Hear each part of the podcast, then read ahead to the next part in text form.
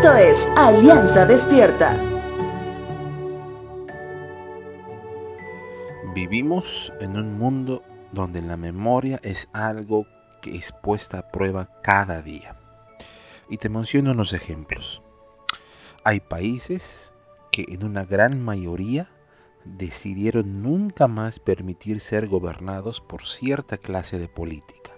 Sin embargo, en un par de décadas se encuentran hoy en el mismo lugar. Hay parejas que han prometido nunca más dirigirse la palabra y confirmar su separación por todo el daño que se hicieron mientras estaban juntos. Sin embargo, y personalmente he conocido casos de segundas nupcias con la misma pareja. Hay personas que han prometido jamás comportarse como lo hizo alguno de sus padres por todo el dolor que les causó.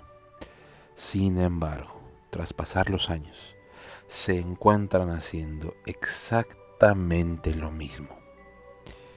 Hoy les hablo de esto porque hay alguien que su memoria no cambia y tampoco su actitud para con esta. Él es nuestro santo Dios. Él mantiene un mismo comportamiento en todo sentido. Hacia el pecado asumido y clavado en la cruz, dice su palabra que Él los olvida. Pero también Él afirma que ante cualquier situación que estés pasando, ya sea de soledad o de prueba, nunca dejes de recordar que Él no se olvidó de ti.